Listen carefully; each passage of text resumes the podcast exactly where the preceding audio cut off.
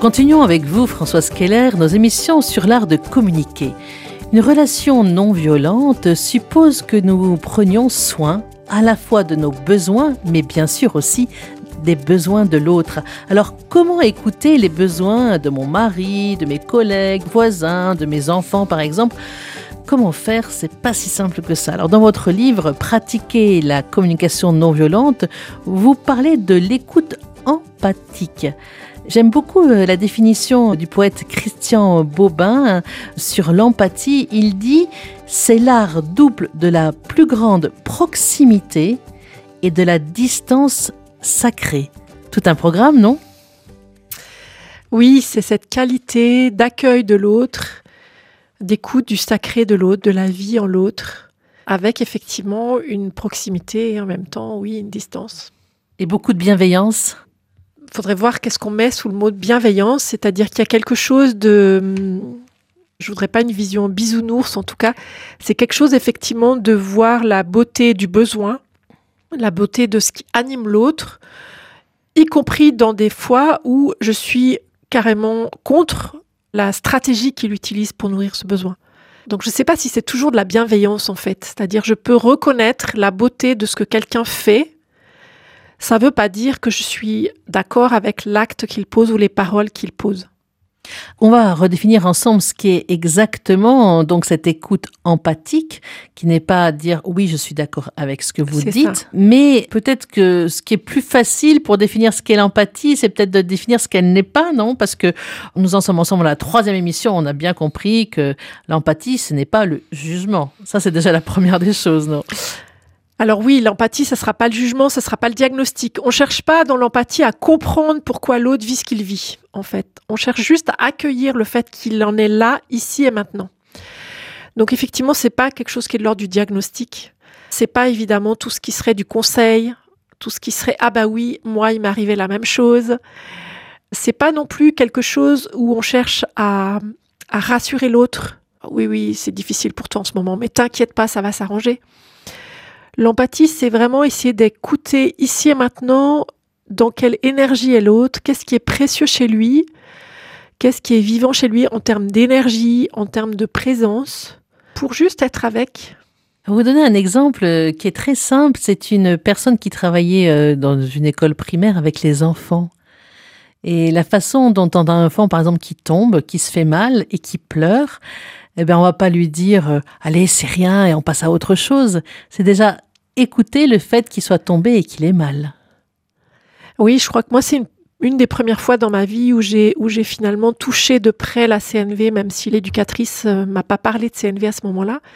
Effectivement, c'était une crèche parentale et j'avais mis un de mes enfants et l'éducatrice nous dit, voilà, quand l'enfant tombe, quelle est votre réaction? Et moi, la réaction générale, c'était effectivement de prendre l'enfant, lui dire regarde, c'est pas grave, on va souffler sur dessus. Donc finalement, ma réaction, c'était de minimiser ce que vivait l'enfant. Ou de détourner l'attention. De détourner, ou de passer à autre chose, voilà. Elle m'a fait prendre conscience que l'enfant, il avait d'abord besoin d'être accueilli et il avait besoin de recevoir de l'empathie. C'est-à-dire juste, est-ce que tu pleures parce que tu as eu peur? Ou est-ce que tu pleures parce que tu as mal? Ou est-ce que tu pleures parce que tu veux juste un peu d'attention sur ce que tu viens de vivre? Et la magie pour moi, c'est que quand on fait ça, en fait, en général, pleurs s'arrête immédiatement. Mais parce qu'on le fait, c'est assez paradoxal en fait. Le pleur s'arrête parce que je ne l'ai pas fait dans l'intention d'arrêter les pleurs en fait. C'est juste que notre première soif à tout être humain, c'est d'être juste entendu. Si vous dites à un enfant, est-ce que tu pleures parce que tu as mal Moi, j'ai l'impression que l'enfant va encore plus pleurer, non? Oui, j'ai mal et ça y est, c'est parti. Eh bien, des fois oui et des fois non. C'est très étonnant de voir que si je nomme le besoin, c'est-à-dire, euh, voilà, est-ce que tu as besoin d'être entendu dans le fait que tu as mal? Ça peut suffire. Et parfois pas, parfois il, a, voilà, il va exprimer. Mais il y a quelque chose, c'est très étonnant de voir que c'est une expérience que je fais souvent dans les supermarchés. Supermarché, pour moi, c'est un lieu génial parce qu'il y a toujours des tensions. Quand c'est pas soi qui sont concernés, c'est beaucoup plus facile. Et il y a toujours des enfants qui pleurent, des couples qui se disputent, etc. Donc c'est très, c'est un espace génial pour s'entraîner à l'empathie silencieuse, c'est-à-dire essayer d'écouter. Et ça m'arrive par exemple de passer à côté d'un caddie où il y a un enfant qui pleure parce qu'il voudrait un jouet, que maman est en train de passer devant le rayon sans lui. Voilà. un bonbon. Un bonbon. Enfin, il y a plein d'occasions où elle, il voudrait monter dans le chariot, il voudrait descendre du chariot, etc. Bref. Et juste de passer et de dire à l'enfant, oh là, t'as l'air fâché. Est-ce que t'aimerais, euh, t'aimerais être entendu?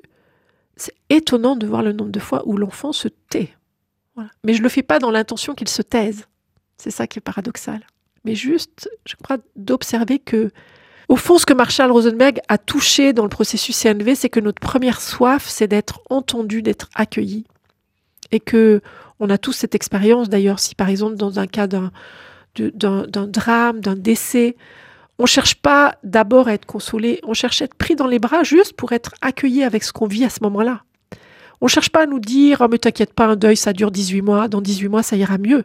Non, on cherche juste à être entendu dans notre tristesse, comme on cherche aussi à être entendu dans notre joie quand on vient d'avoir un enfant, de réussir un examen ou d'avoir un nouveau job. L'empathie, c'est vraiment est-ce que je peux accueillir ce qui se passe en toi, ici et maintenant, juste être présent avec ça. Donc c'est une, une qualité de présence. C'est une qualité de présence, oui, c'est une qualité de présence à l'autre, à ce qui est vivant chez l'autre. Cette qualité de présence, elle passe par quoi? Elle passe d'abord, je crois, par le corps. Elle passe par l'attitude du corps qui est, qui est disponible, par les yeux, par le regard, par le, le ton de la voix, par la, posture du corps. Et puis, elle passe aussi par un travail euh, dont on a déjà parlé sur l'auto-empathie, c'est-à-dire euh, si je veux être vraiment l'empathie, il y a un moment, il faut que je mette de côté ce qui se passe pour moi à ce moment-là. Au moment où je suis dans l'empathie, j'ai mis de côté le fait que j'aimerais qu'il fasse autrement, j'ai mis de côté le fait que j'aimerais tellement consoler tout le monde, que j'aimerais sauver la planète entière, je mets de côté le fait que quand il me dit ça quand même, ça me touche, voilà. Je mets de côté ça pour être vraiment présent à ce que l'autre est en train de me dire. Donc, euh, pas répondre à son enfant ou à son conjoint ou à son collègue en pianotant sur euh, son iPhone, par exemple. C'est vrai que euh, si, si je suis au travail, que je suis sur mon ordinateur, qu'il y a quelqu'un qui rentre dans mon bureau, pour être en empathie, ça va me demander de, d'arrêter. Et d'ailleurs, c'est peut-être la première chose que je vais lui dire, c'est je veux bien t'écouter, mais laisse-moi trois minutes pour finir mon mail. Voilà.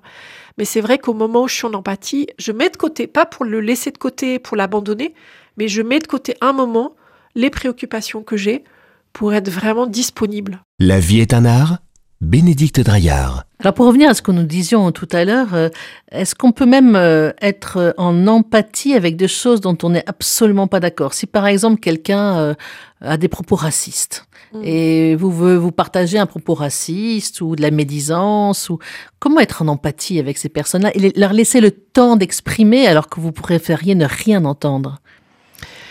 Donc c'est vrai que quand on entend quelqu'un qui a des convictions qui nous choquent pas facile d'être en empathie et c'est là que j'aime ce terme de non-violence parce qu'il y a vraiment quelque chose du choix de la non-violence.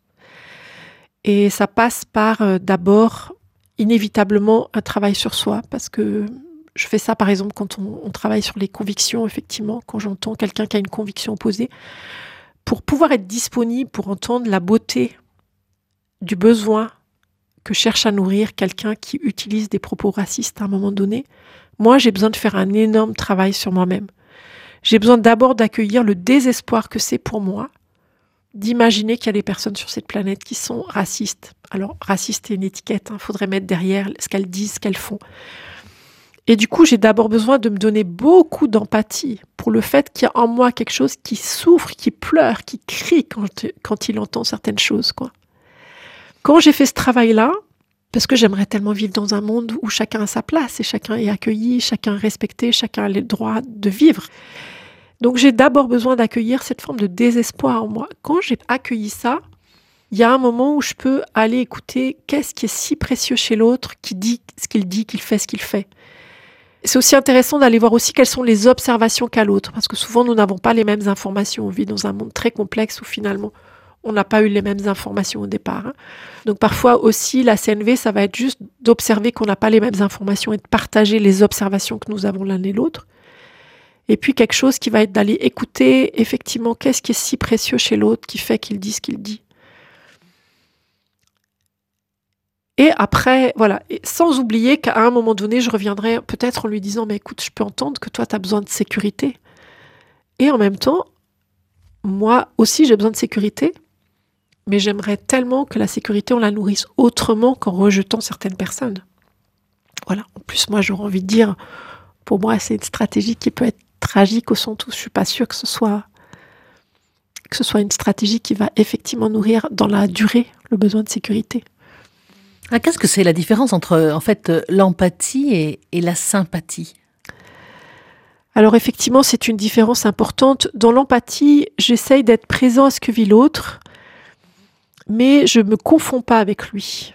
Euh, pour moi, il y a une définition qui est clé, c'est la définition de Carl Rogers, en fait, qui est l'empathie, c'est sentir ce que l'autre sent, comme si j'étais lui, tout en sachant que je ne suis pas lui.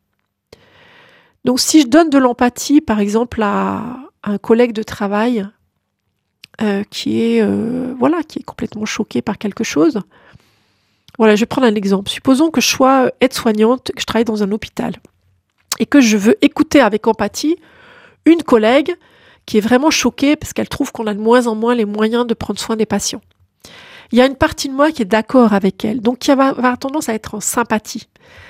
Et si je fais ça, je vais plus être dans l'empathie. Donc il y a un moment où je vais mettre de côté ce que ça me fait, parce qu'en fait j'ai le même point de vue qu'elle, moi aussi je suis agacée, moi aussi je suis en colère, moi aussi je suis énervée, etc. Je mets ça de côté pour aller écouter qu'est-ce qui est si précieux pour elle et aller accueillir avec empathie le fait qu'elle aimerait tellement prendre soin de chaque patient, qu'elle aimerait tellement euh, pouvoir euh, être confiante dans, la manière dont elle travaille, qu'elle pourrait, qu'elle voudrait tellement euh, cultiver l'estime de soi et que c'est difficile de cultiver l'estime de soi quand, quand, on est en conflit intérieur. En fait, on fait des choses, puis il y a une partie de nous qui trouve que la manière dont on le fait, c'est pas bien. Voilà. Et, et, et, mais ça me demande un travail d'aller mettre de côté ce qui peut se passer. Voilà. Ou peut-être qu'à certains moments, je vais être agacée quand j'entends quelqu'un, parce que je, trouve que quand même, il pourrait se prendre un peu en charge, il pourrait, voilà, il est triste, mais est-ce qu'il se rend compte qu'il y a des gens qui sont bien plus malheureux Voilà. Et donc, effectivement, l'empathie, ça demande un travail de, de, de, de, conscience que là, je suis en empathie, je suis en train d'écouter, et puis là, en fait, je suis plus en empathie parce qu'en fait, ça, il se passe quelque chose dans moi que j'ai besoin d'accueillir, et après, je reviens dans l'empathie.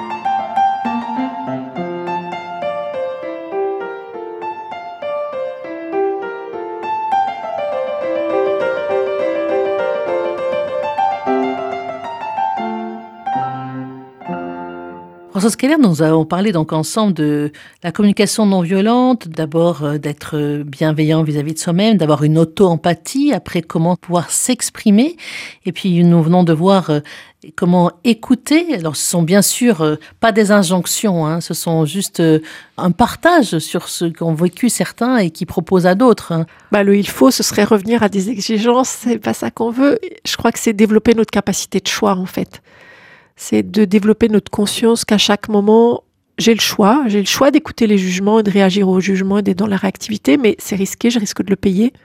Et puis j'ai le choix de, de, de, prendre soin de moi en silence, peut-être d'accueillir ce qui se passe en moi, ou d'exprimer, ou d'écouter. Ce qui me paraît important dans tout ce que vous avez dit, c'est que ce qui est prioritaire, en fait, c'est la relation. La relation, le lien à l'autre, presque plus que le résultat de cette relation. Alors c'est vrai que le fond du processus CNV, c'est c'est cette confiance que nous sommes des êtres vivants, nous sommes des êtres humains qui sont appelés à la vie. Ce à quoi nous aspirons tous, c'est d'être pleinement vivants et d'avoir des relations de qualité. Donc ce n'est en rien de la manipulation. Alors c'est surtout pas de la manipulation, c'est-à-dire que quand j'entre en dialogue CNV, j'ai pas d'intention d'objectif, j'ai pas d'intention de résultat. Le seul résultat que je veux, c'est de prendre soin de moi et prendre soin de la relation.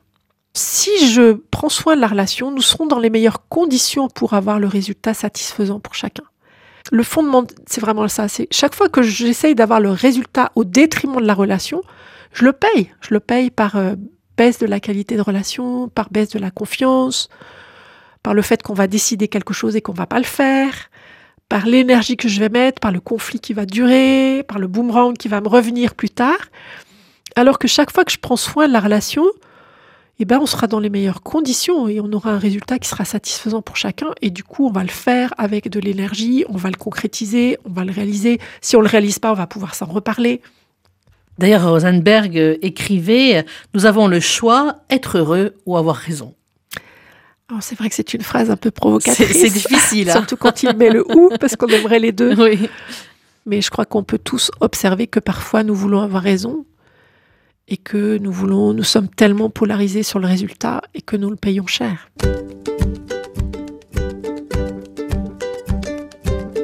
Avec votre expérience déjà de plusieurs années de la communication non violente, quels sont les fruits euh, que vous avez vus euh, spécialement pour les personnes qui essaient de pratiquer ce, ce style de communication authentique?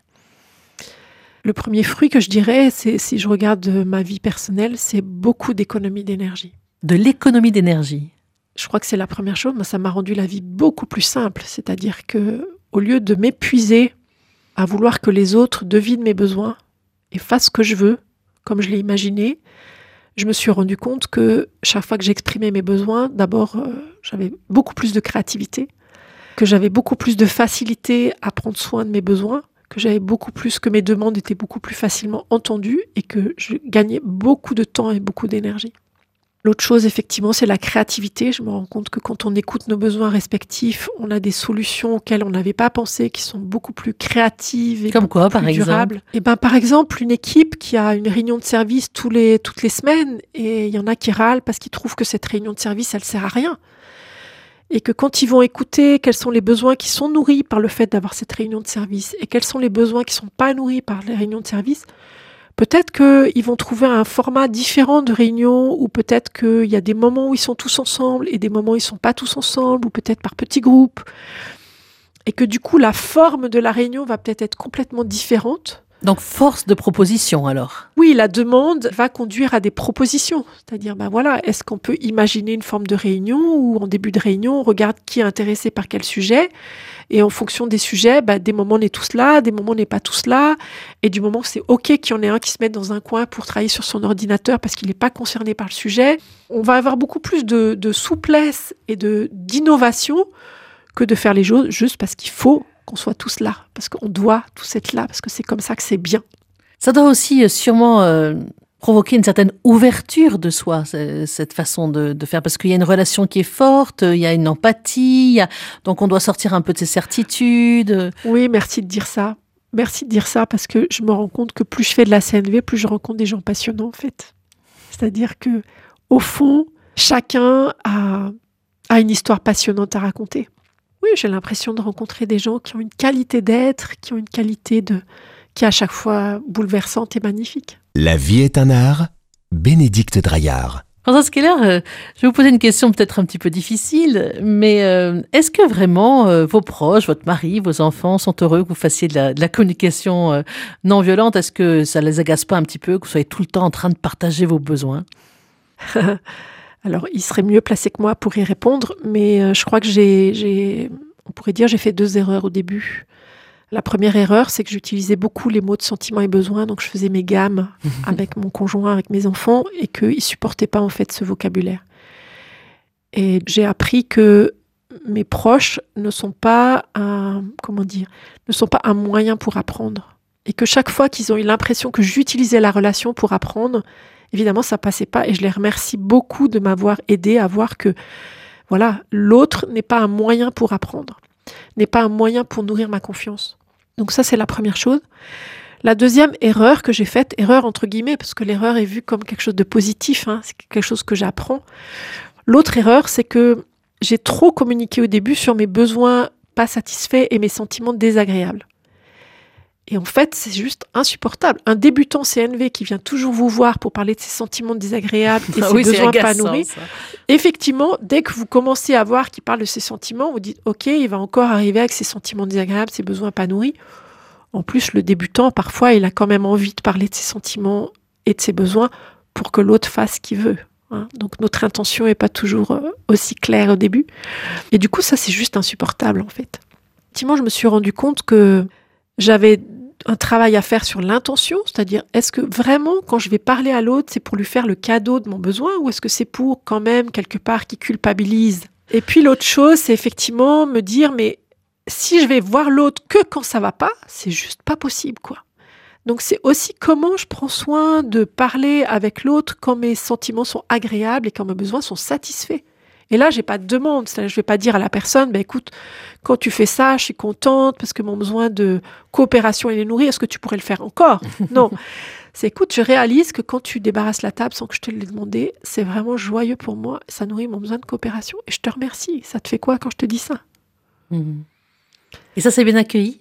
Oui et non, notamment au milieu professionnel, je me rends compte que parfois quand je fais ça, les gens me disent euh, mais enfin, euh, je suis quand même payé pour ça, donc tu vas pas me remercier et que ça demande un petit peu d'apprivoiser que ok, tu es payé pour ça, mais moi j'ai envie de te remercier parce que euh, voilà, quand, je vois que que tu as fabriqué la chaise sur laquelle je suis assis, ben, j'apprécie vraiment d'avoir d'avoir des gens qui ont pensé à concevoir, à construire, à fabriquer, à expédier, voilà, cette chaise, etc.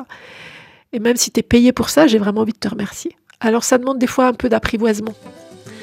Un grand merci. Je rappelle donc euh, un de vos livres, parce que vous avez écrit plusieurs livres, euh, mais un de vos livres vraiment pour comprendre euh, et connaître et surtout pratiquer la communication non violente, donc pratiquer la communication non violente aux éditions Interédition.